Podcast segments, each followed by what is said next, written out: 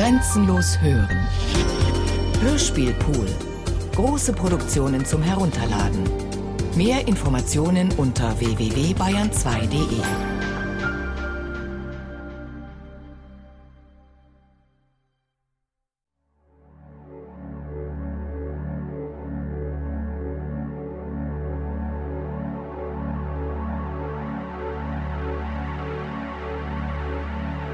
Frauen haben seit jeher einen Ebenbürtigen in mir gesucht, selbst meine intimen Freundinnen noch beim Liebesspiel. Candice behauptet, ich besäße in Bezug auf Frauen eine mich anverwandelnde Art. Ich sei ganz offen ersichtlich überhaupt nicht an geschlechtlicher Konfrontation interessiert. Tatsächlich sitze ich beim Flirten lieber neben meiner Partnerin als ihr gegenüber. Idealvorstellung, sich mit einer attraktiven Frau Schulter an Schulter, Knie an Knie in die gemeinsame Betrachtung der Welt zu versenken. Wie auch jetzt die Bordkoffer zu unseren Füßen, vor uns zwei Latte Macchiato mit meiner langjährigen Kollegin Heidi. Übereinstimmend beobachten wir die vorübergehenden Flugreisenden und haben dabei unsere Köpfe konspirativ zusammengesteckt und haben schon fast ausgetrunken, als Heidi mit bebender Stimme zu erzählen beginnt, wie ihr Kapitän, seit Ewigkeiten unglücklich verheiratet in Wiesbaden, gestern Abend am Cap Ferrat in einem sündhaft teuren Restaurant bei Kerzenschein mit ihr Schluss gemacht hat, der Kinder wegen. Zwei Stunden später sind wir bei Heidi zu Hause in ihrem beige getünchten Schwabinger Appartement, haben unsere Uniformen ausgezogen und lungern übermüdet auf dem mit weinrotem Satin bezogenen ovalen Bett herum. In Heidis tragbarem Fernsehgerät lässt Yves Saint Laurent noch einmal fast sämtliche Modelle vorführen, die ihn zu einem der einflussreichsten Designer der Geschichte gemacht haben. Durchsichtige Blusen, Smokings für Frauen, Mondrian-Kleider, Safari-Jacken. Heidi glaubt, einen gepinselten Schönheitsfleck auf Claudia Schiffers rechter Wange erkennen zu können. Auf dem benachbarten Kanal ist, für mich vollkommen überraschend, Pierre Bourdieu gestorben. Die Moderatorin erinnert daran, dass er einst vorgeschlagen hatte, alle Neoliberalen in den Favelas von Rio de Janeiro auszusetzen. Ich kann sogar einen Satz Bourdieus auswendig. Die Objektivierung des objektivierenden Subjekts lässt sich nicht umgehen. Nur indem es die historischen Bedingungen seines eigenen Schaffens analysiert, vermag das wissenschaftliche Subjekt seine Strukturen und Neigungen sowie die Determinanten, deren Produkte diese sind, zu meistern. Super, antwortet Heidi gedehnt. Sie hat für derlei momentan eigentlich gar kein Ohr. Die letzte S-Bahn nach Wolfratshausen fährt in 20 Minuten vom Marienplatz ab. Heidi, die sich ihre Haare mit meiner Krawatte zu einem Pferdeschwanz zusammengebunden hat, schlägt vor, ich solle doch einfach hier übernachten. Ihr Bett sei so gut wie ein Doppelbett. Wir haben ja schon öfter gemeinsam auf demselben Lager geschlafen. In allen möglichen Ländern der Welt, selten King Size, meistens Queen Size, unter einer Decke. Und ohne dass jemals etwas passiert wäre. Wie Freundinnen, wie Cousinen, wie Geschwister, wie Bruder und Schwester.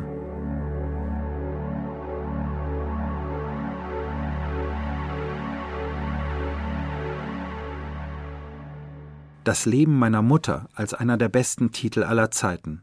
In Gedanken an unsere Mutter lege ich Oskar Maria Grafs biografischen Roman beiseite und lasse Kieselsteine über die sanfte mediterrane Dünung hüpfen. Die Februarsonne kommt mir überhaupt nicht wie eine Februarsonne vor.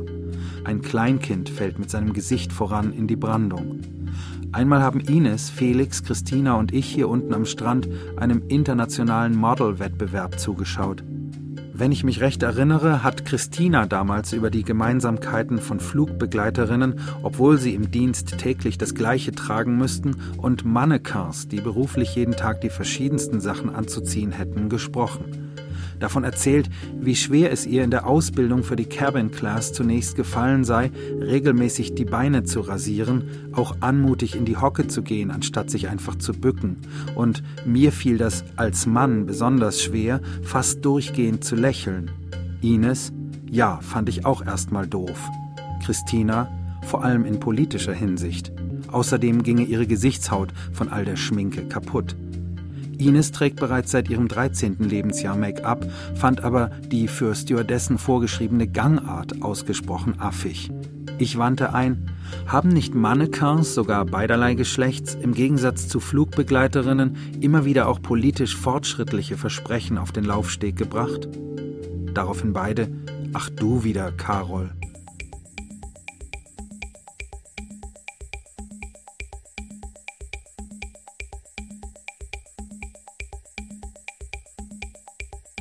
Disco Sucks. Eine Dia-Präsentation der Ereignisse um den 12. Juli 1979, die Disco Demolition Night in Chicagos Comiskey Park auf http www.deepdisco.com. Dort lese ich, The Disco Sucks campaign was a white, macho reaction against gay liberation and black pride more than a musical reaction against drum machines. Only by killing disco could rock affirm its threatened masculinity and restore the holy dyad of cold brew and undemanding sex partners. Disco Sucks was the first cry of the angry white male. Disco Sucks immer auch als Disco Sucks Cock lesen, Rock als Cock lesen, Rock Fucks Disco Sucks. Kopieren und konsequent einfügen. Ashley ruft aus Kapstadt an. Ihre Stimme klingt am Telefon ebenso affektiert wie an Bord, wenn sie das Anlegen der Schwimmwesten erläutert. Wir haben zwar gelernt, unsere Stimmen melodisch einzusetzen, doch Ashley übertreibt in diesem Punkt ganz entschieden. Auch verwendet sie überschwängliche Ausdrücke, die gar nicht angebracht sind, wünscht den Passagieren bei der Verabschiedung einen wunderschönen Tag anstatt einfach nur einen schönen Tag oder kündigt an, worüber ich mich bereits mehrfach bei ihr beschwert habe, meine charmanten Kolleginnen werden sie jetzt mit den Sicherheitsvorkehrungen vertraut machen. Auch will das Adjektiv formschön nicht so recht mit dem Substantiv Sauerstoffmasken zusammengehen. Auf der mit hellblauem Plüsch überzogenen Rückbank ihres sandfarbenen Fiat Punto kutschiert Ashley andauernd einen rosa Hula-Hoop-Reifen durch die Gegend. Felix lässt diesen inzwischen länger um seine Taille wirbeln als ich, sagt Ashley, die glaubt drauf und dran zu sein, unseren athletischen, schnauzbärtigen, an den Schläfen bereits silbrig grauen Kollegen zur heterosexuellen Liebespraxis bekehren zu können. Dabei besitzt Felix eigentlich gar keine Taille.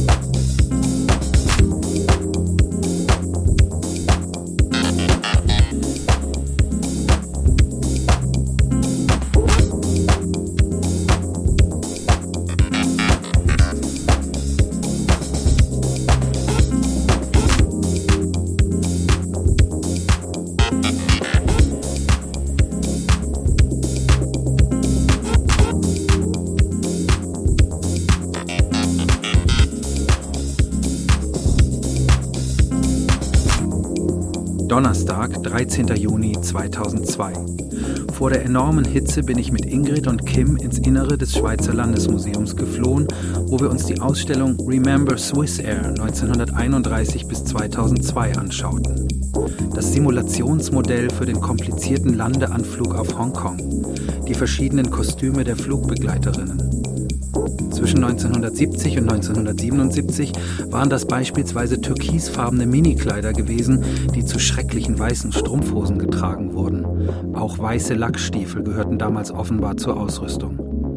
Wir studierten den Wortlaut einer Zeitungsmeldung über Nelly Diener, die historisch erste Stewardess der Swiss Air und überhaupt Europas aus dem Jahr 1934.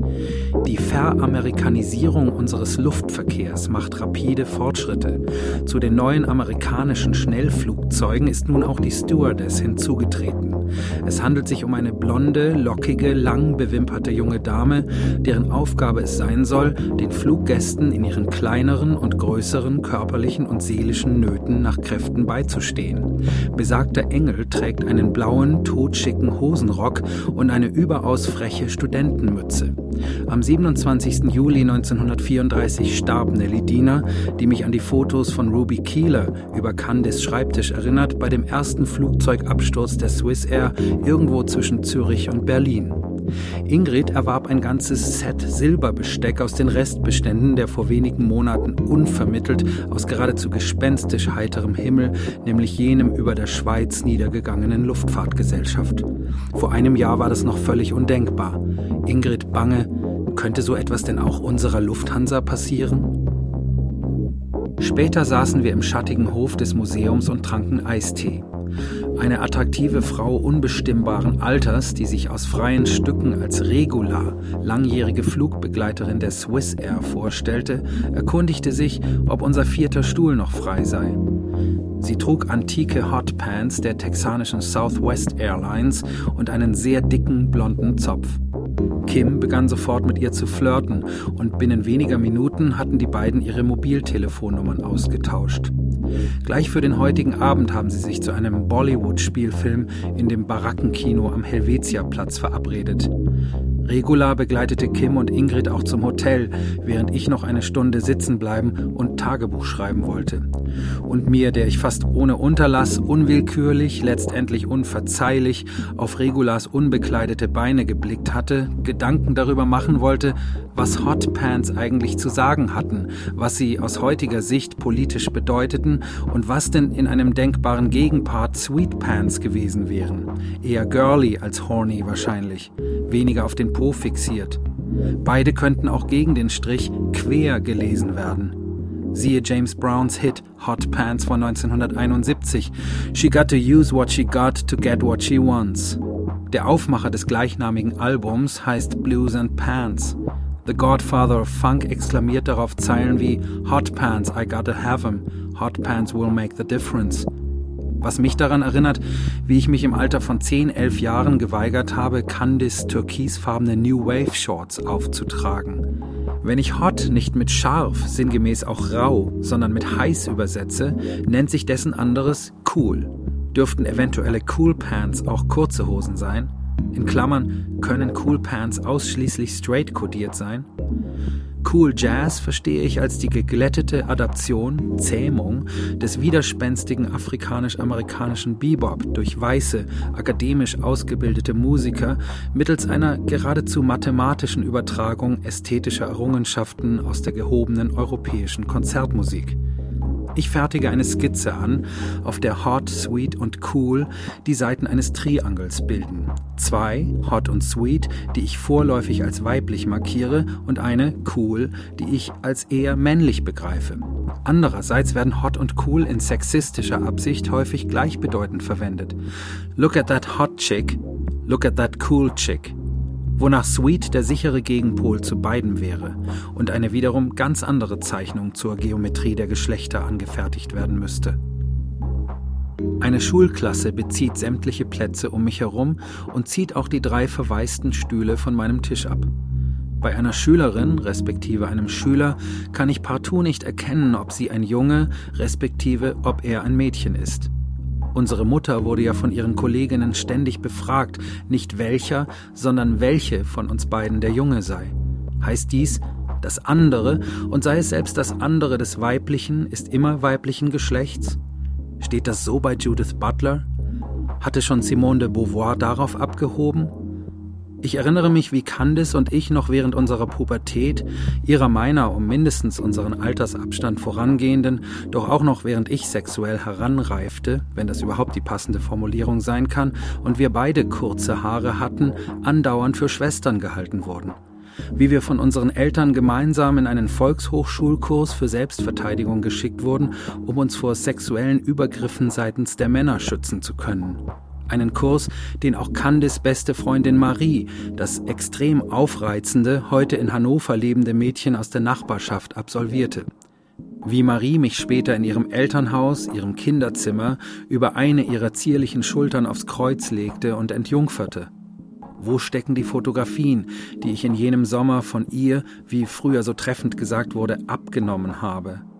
Die ich immer weniger in Deckung mit der mittlerweile verheirateten, ihres Sexappeal gänzlich verlustig gegangenen Marie bringen kann, die ich alle Jahre meistens an Weihnachten beim familiären Kirchgang wiedersehe, von der, nein, ihrem in juveniler, besser frühreif aparter Schönheit eingefrorenen Bildnis ich aber bis heute regelmäßig äußerst süß träume.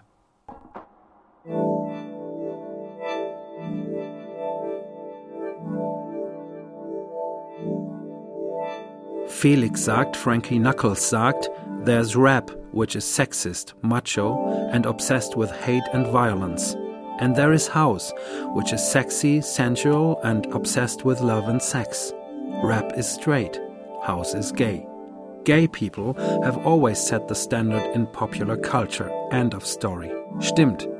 John Savage fand, it's the business of pop to be unmanly.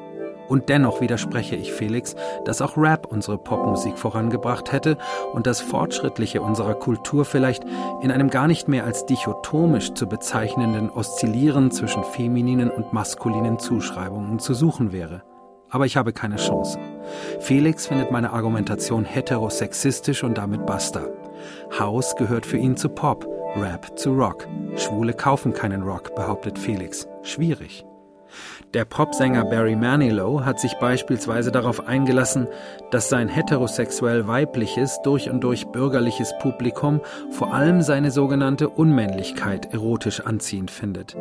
Das als effeminiert geltende Wackeln mit dem Po muss er dabei zwar quasi von sich aus angeboten haben, heute jedoch klagt er, I do it because they want it. Wiggling my ass, that's the bit I really don't like. I've never enjoyed that part of it. The only way I can think to get around the problem is by camping it up and fooling around. Felix, und wenn Frauen nun genauso darüber dächten, Barry Manilow, they wouldn't allow me to do the job. They wanted me to be cute and wiggle my ass and tell dirty stories. Meine Frage, wackelt Barry Manilow mit seinem Po für seine Verehrerinnen oder mit ihnen? Wie sollten wir sagen? Weinte Johnny Ray auf der Bühne für die Frauen oder weinte er mit den Frauen? Homosoziale Heterosexualität. Felix über der Getränkekarte, die wir gemeinsam studieren, sagt, jetzt kommen nur noch die süßen, die zu süßen, die damenhaften Cocktails und blättert zurück und kommt auf unser kompliziertes Thema zurück, indem er davon erzählt, wie Little Richard die Liedzeile Tutti Fruity Good Booty in Tutti Fruity Oh Rudy abändern musste und mich fragt, wie fügt sich denn überhaupt der Blick auf den Po, etwa der, den du soeben der Kellnerin hinterherwarfst, die die meisten männlichen Passagiere tagtäglich auf unseren Kolleginnen ruhen lassen, in deine heterosexuelle Matrix? Und gibt sich selbst die mir geradezu essentialistisch vorkommende Antwort, niemand wird widerlegen können, dass der Blick auf den Po ein ursprünglich homosexueller Blick ist. End of story. Differenzierung der Körper.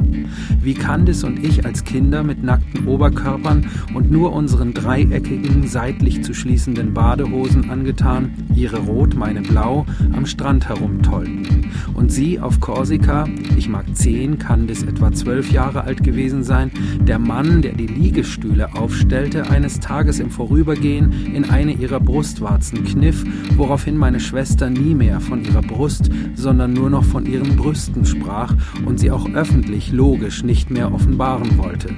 Bereits am folgenden Tag wurde ein modischer Bikini für Candice angeschafft. Gleichzeitig erhielten wir T-Shirts, deren Brustpartien unsere Eltern mit Candice und Carol hatten bedrucken lassen.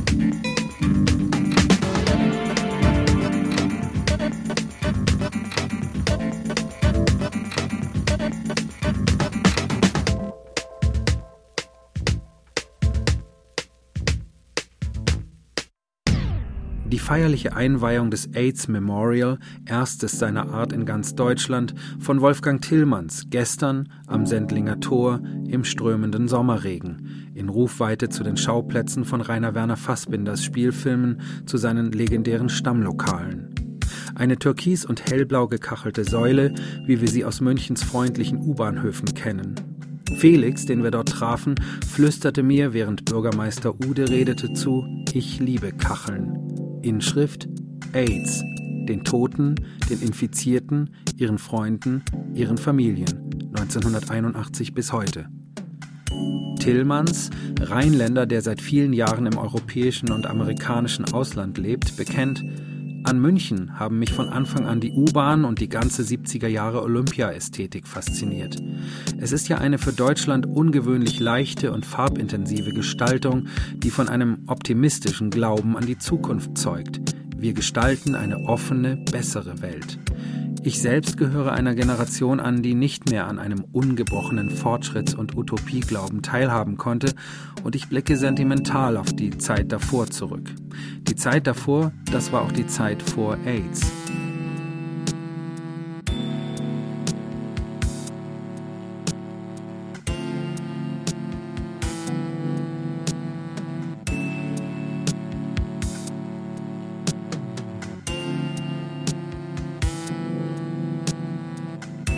In der Renaissance zeugte Effeminiertheit bei Männern von sexueller Lüsternheit gegenüber Frauen, nicht gegenüber Männern.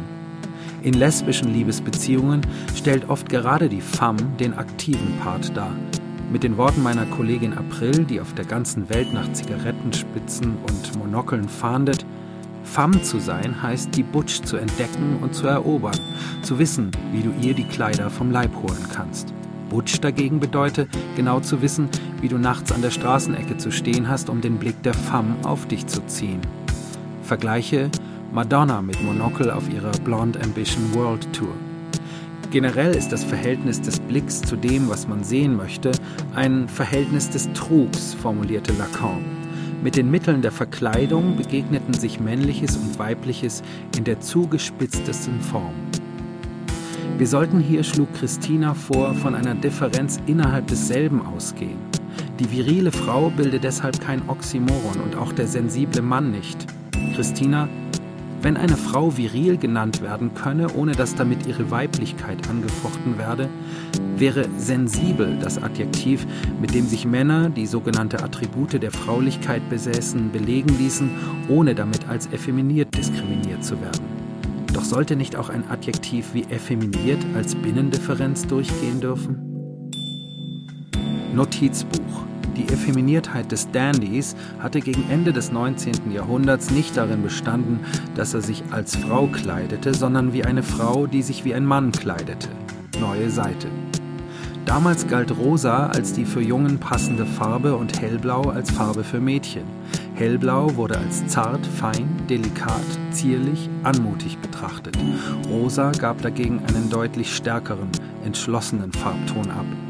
War Rosa damals kein dezidiert mädchenhafter Mädchenname? Anmerkung: Meine rosa Korthose fiel bei meinen Mitschülern als unnatürlich, mädchenhaft durch, mein rosa Oberhemd aber nicht. Heute kommt allen mein hellblaues T-Shirt ziemlich fraulich vor, mein hellblaues Oberhemd aber nicht neue Seite. Wir waren unserer Mutter wie aus dem Gesicht geschnitten.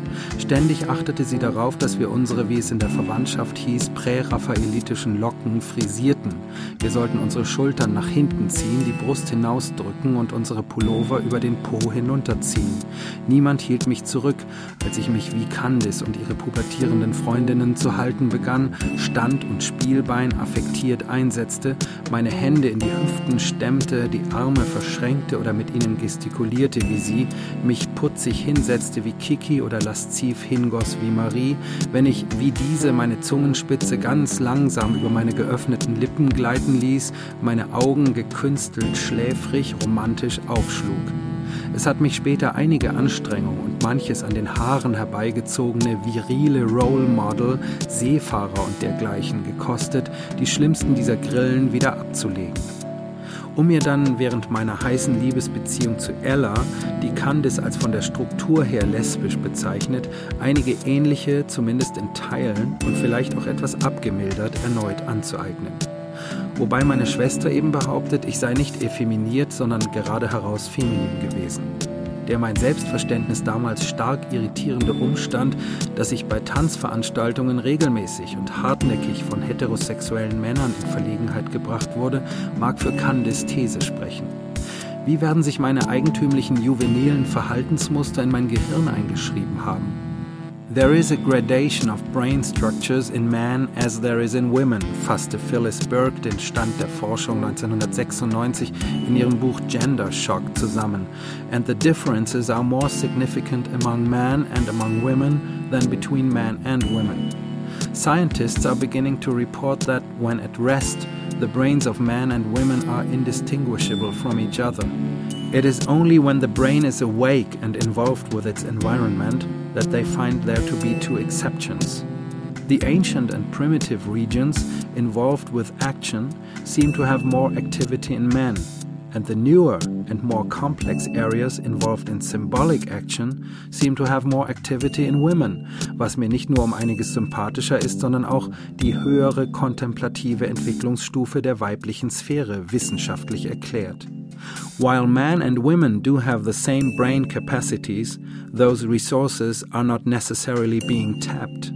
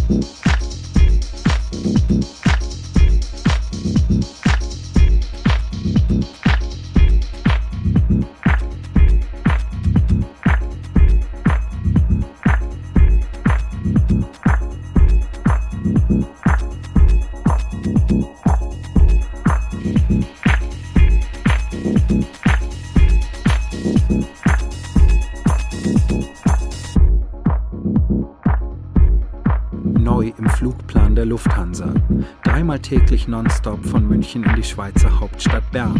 Viermal täglich nonstop von München nach Basel. Seit dem 1. August auch abends nonstop von München nach Lissabon.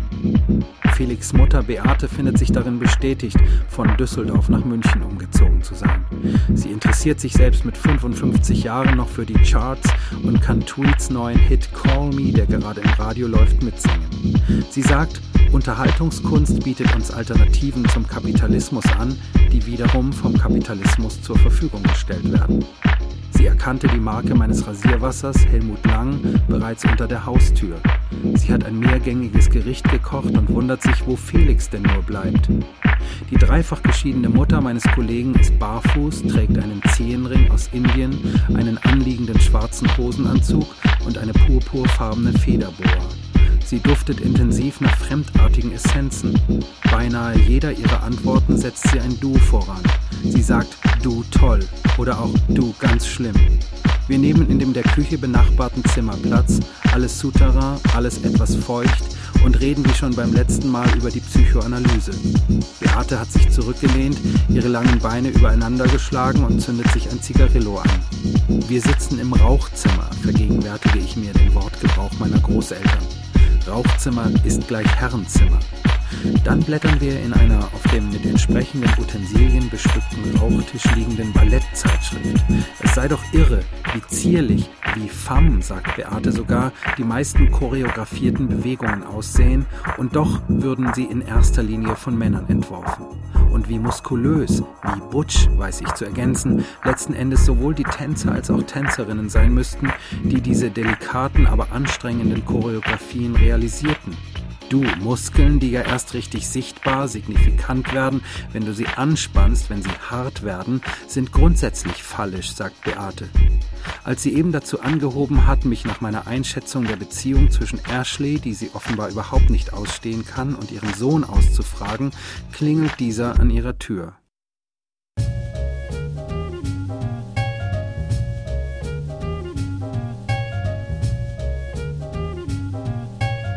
US-amerikanische Modetänze des 20. Jahrhunderts, ob Cakewalk, Charleston, Jitterbug, Twist, Bionic Boogie, Breakdance oder Vogue, waren eigentlich alle von einer im musikalischen Signifying traditionell äußerst elaborierten afrikanisch-amerikanischen Herkunft und deshalb bereits sui generis explizit exzentrisch. Sexuelle Dissidenz konnte diese politisch dislozierte Position immer wieder, denken wir etwa im klassischen Rhythm and Blues an Little Richard, in der Disco Music an Sylvester, in der House Music an RuPaul, allesamt genetisch männliche Diven, schwarze Walküren, Drama Queens des subversiven Nachtlebens besonders produktiv machen. Logisch, Sylvester's You Make Me Feel Mighty Real als der sozusagen essentielle Refrain der internationalen Disco-Bewegung, die immer wieder, denkt nur an den erst zwei Jahre zurückliegenden vielschichtigen Hit Your Disco Needs You des super zierlichen, genetisch weiblichen, von schwulen Männern angehimmelten Female Impersonators Kylie Minogue, soziale Slogans sondergleichen hervorzubringen und mehr noch an die Oberfläche der Popkultur zu zaubern imstande ist. Kurzum, Realness wurde auf afrikanisch-amerikanischen Tanzböden bereits als gesellschaftliche Konstruktion vorgeführt, als der akademische Betrieb noch an eine vordiskursive Unschuld glaubte. Wobei House in den USA bis heute beinahe ausnahmslos im homosexuellen Untergrund läuft. Unseren europäischen, weitgehend von einem heterosexuell gestimmten Publikum bestimmten Clubs betreten bei solcher Musik meiner Erfahrung nach zuerst die Frauen die Tanzfläche.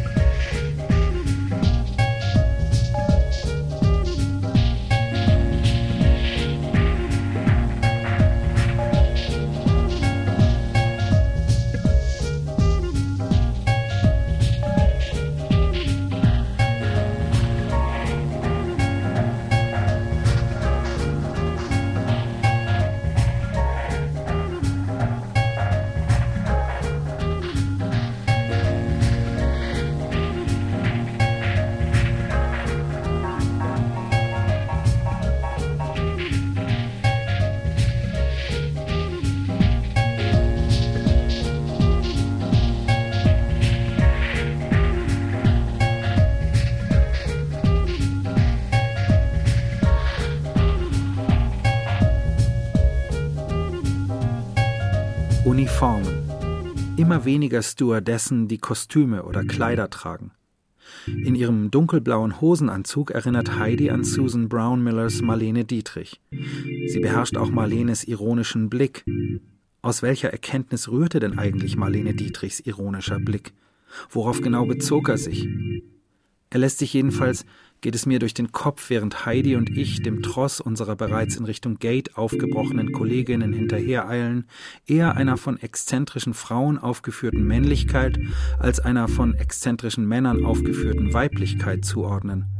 Weshalb, frage ich Heidi unter dem Dröhnen unserer geräderten Gepäckstücke auf dem geriffelten Flugsteig, gilt die performative Überschreitung der sexuellen Identität vom Weiblichen zum Männlichen als Akt der Souveränität, der Ermächtigung, der umgekehrte Schritt hingegen, die affirmative Öffnung des Mannes gegenüber der gern als unbeschreiblich weiblich verschleierten sozialen Rolle der Frau, als ästhetisch wie politisch zutiefst peinliche Geste der Unterwerfung, als kurzum heterosexuelle Bankrotterklärung weil es unsere männliche, das Verhältnis der Geschlechter hierarchisierende Grammatik so haben will, gibt meine sich mit mir zur Heterosexualität bekennende Kollegin, wir sind mittlerweile an Bord angelangt, zur Antwort. Es gelte gerade, solche vermeintlich simplen Resultate durch immer diffizilere Fragestellungen zu unterminieren, fordert Heidi, während sie sich auf Genofefas Anweisung hin an das Sortieren der Getränkedosen macht, die wir später zu servieren haben werden. Fazit Heterosexualität, so macht das Präfix Sinn, als ein in sich extrem heterogener Komplex.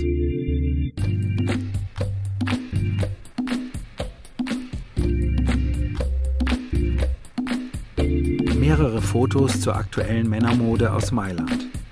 Sieh mal einer an, sagt Heidi. Vivian Westwood lässt männliche Mannequins mit spitzen Kunststoffbrüsten unter weich fallenden, erdfarbenen Rollkragenpullovern mit viel zu langen Ärmeln über den Laufsteg marschieren. Christina empfindet Westwoods falsche Busen für Männer als extrem aufgesetzt. Heidi fühlt sich an die ebenso monströsen Schulterpolster aus Schaumgummi für die Frauen der 1980er Jahre erinnert. Elke beschreibt, wie Madonna ein Medley ihrer größten Hits aufführen ließ, bei dem Männer ihre aus den jeweiligen Videoclips bekannten Kostüme trugen, auch die aggressiv zugespitzten Corsagen. Wir fragen uns, kann ein menschlicher Körper jemals ein unbeschriebenes Blatt sein? Und befinden abermals niemals. Nasskaltes Wetter, Sturmböen fegen über das Rollfeld. Pushback. Flight Attendants auf ihre Plätze. Während des Starts sagt Heidi zu Felix, hast du schon mal bemerkt, dass noch so detailliert ausgearbeitete männliche Statuen der Antike keine Brustwarzen besitzen? Christina, weibliche dagegen sehr wohl. Felix, was ich auffallend finde, ist, dass unsere Identität in erster Linie als eine sexuelle definiert wird, und zwar im performativen Sinn einer persönlichen ist gleich politischen Praxis. Ich kann ein sehr kunstvolles Geländer drechseln, doch die Leute werden nicht sagen, seht, da geht jener, der so schöne Geländer drechselt. Ich kann ein ganzes Haus mit meinen eigenen Händen erbauen, aber die Leute werden mir deshalb keinen anderen Namen geben. Wenn ich jedoch mit dem hübschen Jungen aus der Nachbarschaft ins Bett gegangen bin, werden sie mich mein Leben lang nach eben dieser Handlung benennen. Christina zu Felix, sie in deinen Körper einschreiben. Felix, ganz genau, eine soziale Tätowierung anbringen sozusagen. Wir dürfen uns jetzt wieder abschnallen. Gleißendes Sonnenlicht durchflutet die Kabine. Elke, Christina und ich machen uns daran, die Trolleys mit Kannen, Kartons, Flaschen und Dosen zu beladen. Jutta hat uns agitatorische Flugblätter zugesteckt, das Kabinenpersonal der Lufthansa müsse in den kommenden Wochen solidarisch zusammenstehen. Felix schließt den Vorhang zwischen Business und Economy Class, kümmert sich um den ersten Passenger Call. Im Vorübergehen erzählt er mir Dialogfetzen aus Godards Spielfilm Masculin Feminin. Es ist mein gutes Recht, mit Frauen Probleme zu haben, soll die junge männliche Hauptfigur einmal von sich geben. Außerdem, das französische Wort masculin beinhaltet sowohl masque, die Maske, als auch kühl, den Po.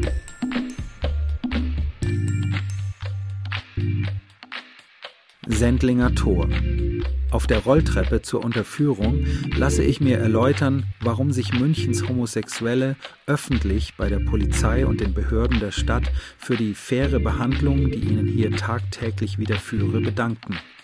Felix und ich tragen jeder eine mit kostbarem Vinyl gefüllte rot-schwarze Optimal-Plastiktüte. Felix hatte eigentlich nur nach dem Album von Soft Pink Truth verlangt, auf dem sich auch eine Version des Songs Make Up ursprünglich von Vanity Six befindet.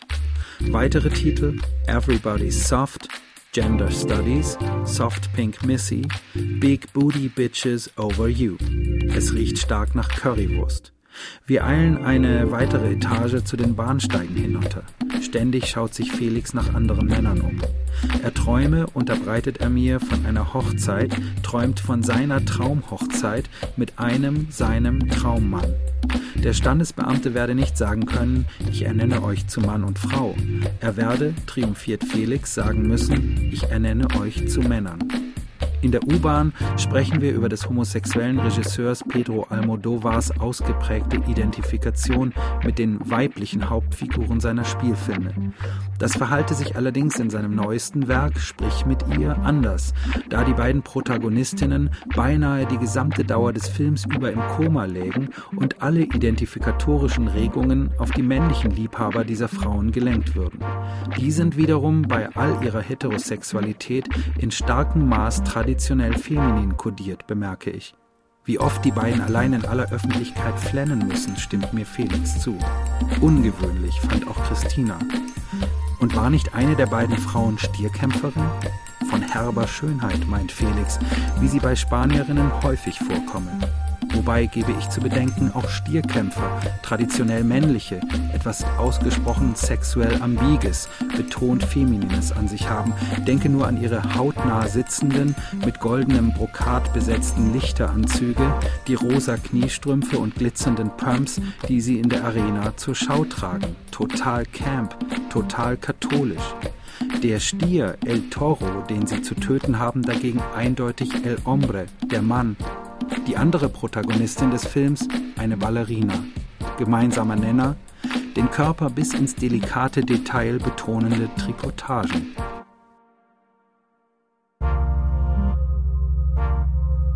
Felix findet es problematisch, dass Menschen wie Christina und ich die, wie er es formuliert, ursprünglich homosexuelle Queerness von Camp ganz einfach in unser, wie er befindet, postmodernes Weltbild überführten und damit zur, sein Ausdruck, Dehomosexualisierung einer ganzen Subkultur beitrügen.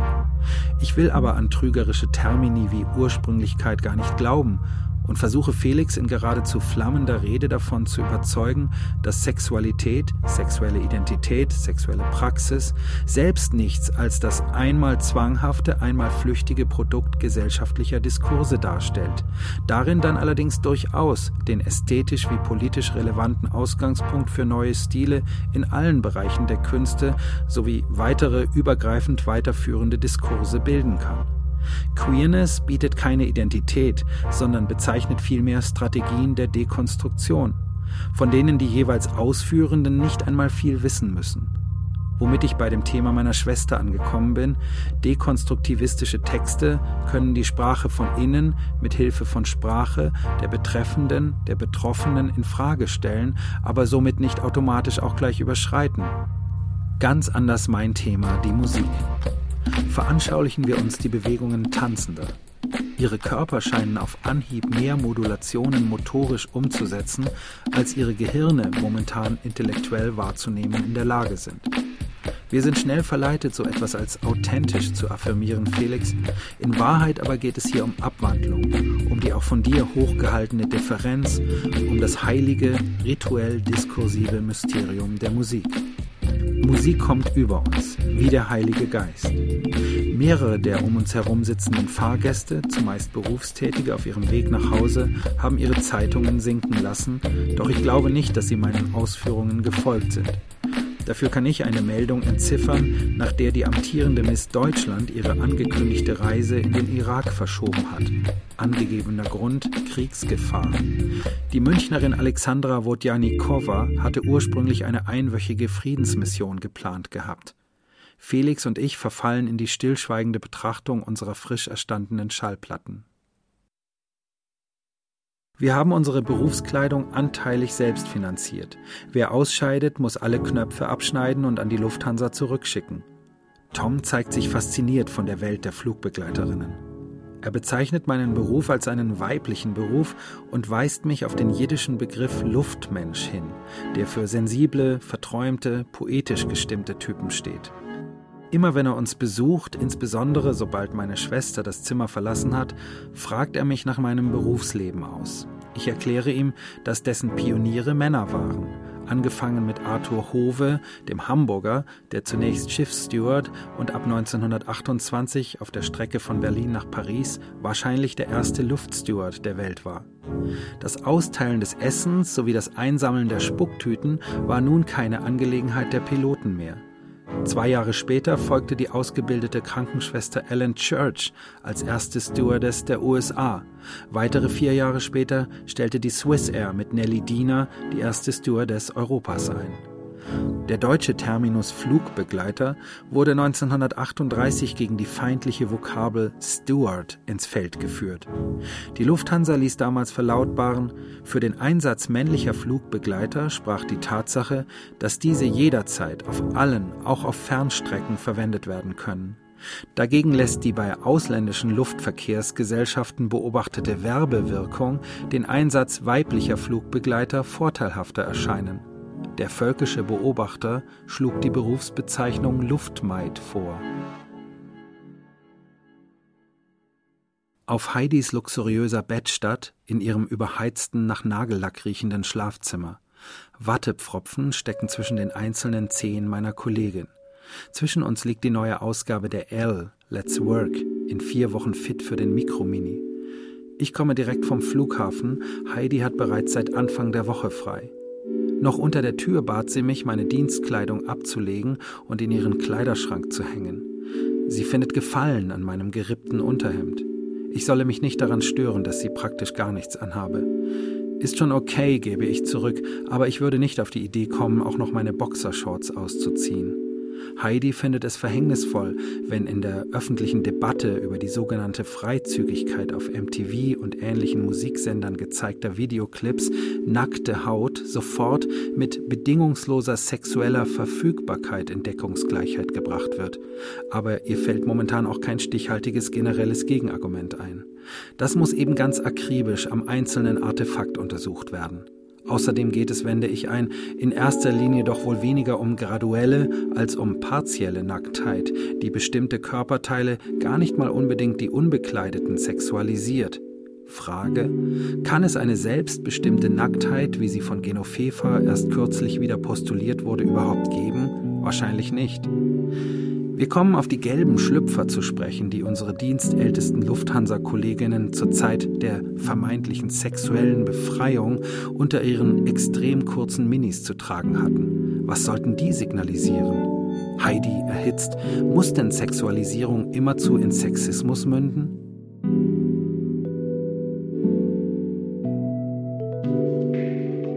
In Japan tragen junge Männer, schwärmt Ashley Beate vor, stets einen Augenbrauenstift, eine Pinzette und einen kleinen Spiegel bei sich.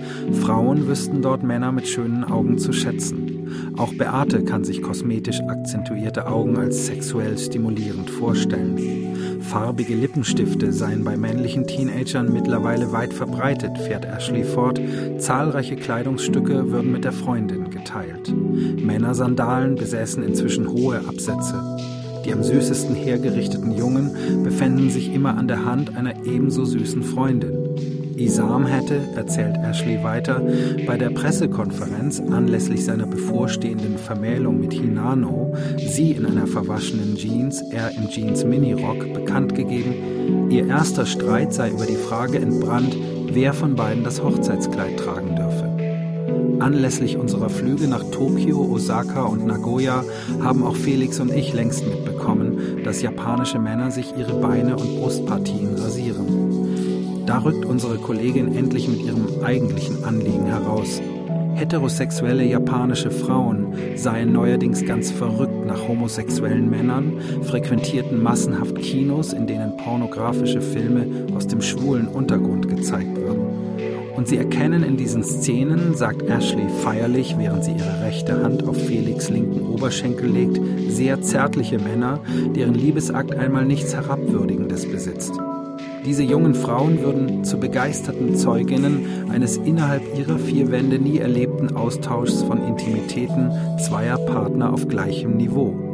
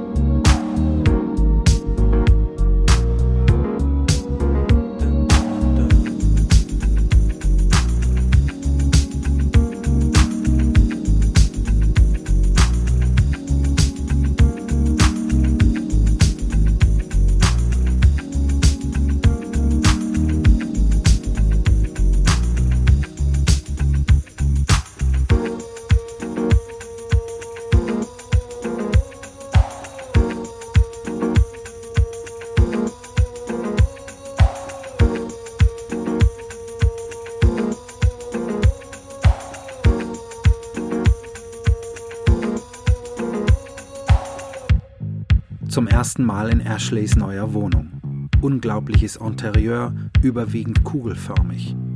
Die Kartons in Felix Zimmer noch nicht ausgepackt.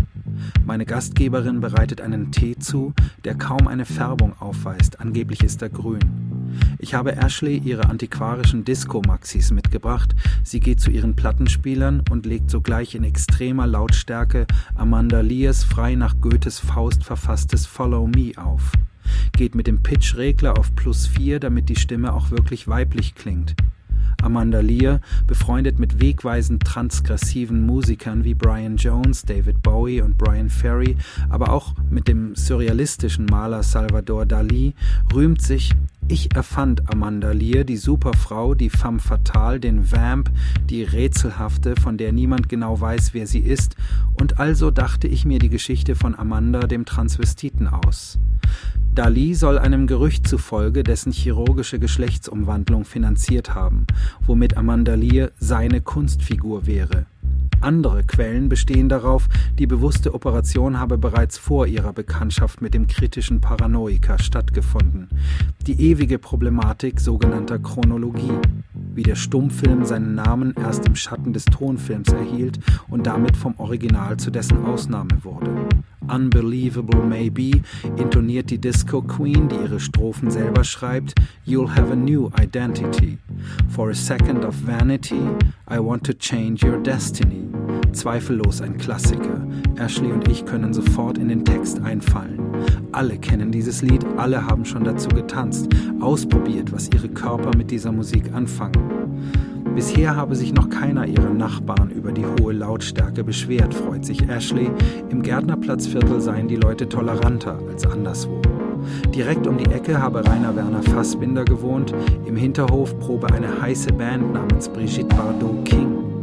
Wir lassen uns auf der einzigen Sitzgelegenheit, einem lippenförmigen, mit orangefarbenem Frottee bezogenen Sofa nieder und unterhalten uns angeregt mit heißen, sehr zerbrechlichen Teetassen aus Nagasaki in den Händen über unsere Kolleginnen und Kollegen.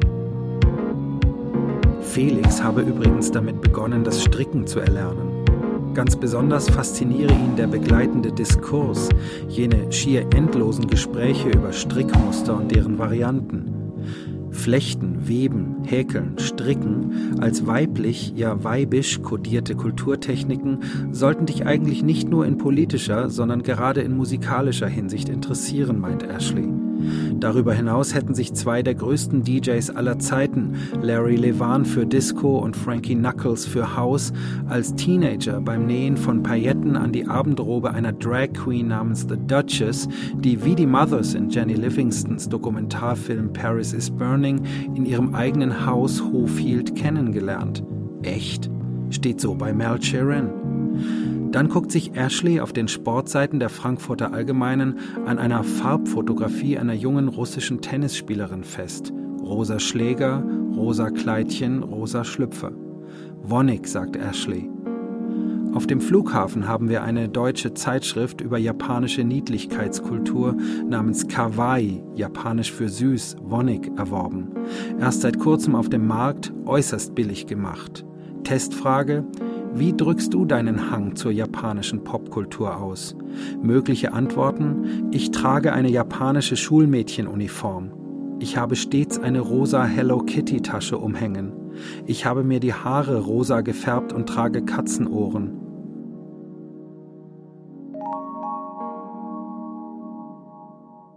Ich kann gar nicht verstehen, was Maroney da 1926 auf ihrem Sissy Blues singt. So lautstark fährt ihr andauernd ein ungenannter Musiker mit seiner singenden Säge in die Parade. Ich glaube allerdings zu vernehmen, dass ihr Liebhaber in diesem Song ein Sissy Man ist, was von daher pikant ist, als die legendäre Bluessängerin als Lesbe bekannt war. Synonyme für Sissy, Buttercup, Cream Puff, Cupcake, Fairy, Flamer, Flit, Fruit, Fruitcake, Gladiola, Homo, Lulu, Nancy Boy, Pansy, Quack Quack, Swish. Etymologischer Anfall. Der Terminus heterosexuell geht auf die griechische Vokabel hetero für anders, verschieden zurück, was sich allerdings Jahrtausende lang nicht auf die Verschiedenheit der Geschlechter bezog. Von den Anfängen der Christenheit bis zum 19. Jahrhundert wurde Sexualität in der westlichen Welt keineswegs in hetero und homosexuell unterteilt, sondern in einerseits normal, nämlich der Fortpflanzung dienend, andererseits heterosexuell, für all jene als degeneriert empfundenen Liebesspiele, auch zwischen Männern und Frauen, wir könnten sogar das Küssen und Streicheln dazu rechnen, die nicht zur Fortpflanzung der menschlichen Art führten. Heterosexualität stand für abnorme Manifestationen des erotischen Appetits. Erst 1869 gesellte sich der Begriff Homosexualität für auf das gleiche Geschlecht gerichtetes erotisches Begehren hinzu. Auch er galt als Abart des normalen Sexualempfindens, von nun an waren nicht mehr allein die Heterosexuellen pervers. Wichtig, die Attribute hetero respektive Homosexualität wurden Impulsen und Akten, nicht Personen, nicht Klassen zugeschrieben. Wie kam es dazu, dass Heterosexualität, wie wir sie heute erleben, als Norm gesetzt werden konnte und dabei, wobei sie ironischerweise abermals mit der Homosexualität gleichziehen durfte, nicht mehr unbedingt zur Schwangerschaft in Klammern von Flappers, die das Petting salonfähig machten, It Girls, Chicks führen musste? Regula empfängt mich sehr leicht für uns eventuell beobachtende Nachbarn mangelhaft, nämlich nur halb bekleidet, mit den Worten Dein neuer Mantel ist sehr Godard. Regula, die stets betont, ihr Leben sei ein nicht enden wollender französischer Spielfilm. Noch auf dem Treppenabsatz nimmt sie mir das neue Stück ab. Auch meine Stiefeletten könne ich ruhig ausziehen, sagt sie lasziv, nachdem die Wohnungstür hinter uns ins Schloss gefallen ist. Der Club, den wir später besuchen wollen, mache erst gegen Mitternacht auf. Durch den offenen Türspalt zum Schlafzimmer kann ich erkennen, dass Regula ihre Bettdecke zurückgeschlagen hat, ordentlich abgezirkelt wie eine Serviette. Der Raum ist in Kerzenlicht getaucht, leise Musik erklingt aus dem CD-Player neben dem Bett, Slow Disco von Barry White oder Gene Page. Eigentlich alles wie immer, wenn sich Regula nicht vor zwei Wochen verheiratet hätte. Ich behalte meine Schuhe an, marschiere ins Wohnzimmer und lege eine auf dem Weg hierher antiquarisch erworbene LP der Fatback Band auf den Teller des historischen Dualplattenspielers. Angeblich hatte Elvis Presley dasselbe Modell in seinem Schlafzimmer stehen. Das duale Konzept der Fatback Band, eine Seite ihres 1977er Albums Vintage in Klammern House Party zu benennen und die andere Tasty in Klammern Disco Party, geht nicht auf. Schließlich waren selbst die härtesten Funk-Tracks dieser Band auch in Diskotheken erfolgreich. Regula besitzt ein Album der Fatback Band von 1979, das mit King Tim III in Klammern Personality Jock den ersten Rap-Track der Schallplattengeschichte enthalten soll, ansonsten aber mit Titeln wie You're My Candy Sweet, Disco Bass, Gimme That Sweet Sweet Lovin' und Disco Queen bestückt ist. Süß, hypnotisch und wild, garantierte Floor Fillers. Nicht unlogisch, denn die ersten Rapper bedienten sich mit Vorliebe der Glittering Disco Music als Unterlage für ihre alles andere als glitzernden politischen Botschaften. Regula zeigt mir einige Polaroids von ihrem Ehemann, einem Kapitän der Swiss, der sich momentan irgendwo im asiatischen Luftraum befindet, ob er nicht blendend aussehe.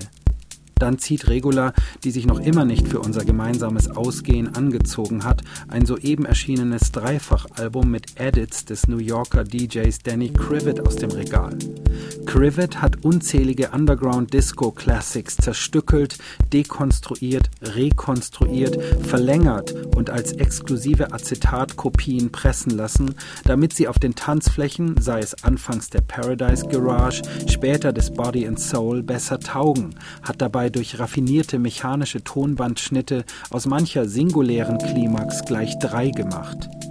Cut up and dance, ruft mir Regula zu, die jetzt das füllige blonde Haar mit zahlreichen Klammern elegant hochgesteckt, in einem leuchtend roten Unterkleid aus Satin und schwarzer Strumpfhose wie die umgedrehte Flagge Deutschlands vor ihrem geöffneten Kleiderschrank steht. Als wir den Club, der unmittelbar gegenüber der Kehricht-Verbrennungsanlage 1 im Bogen 13 des alten Eisenbahnviadukts, welches das Zürcher Industriequartier überspannt untergebracht ist, erreichen, legt Terry Tamlitz drinnen bereits klassische Deep House Musik auf. Mancher Track dürfte noch aus den 1980ern stammen, einer ist direkt Acid. Die Trockeneismaschine pumpt ohne Unterlass Nebel in das Gewölbe. Laserstrahlen, unter denen wir uns wegducken. Wir begeben uns an die Bar.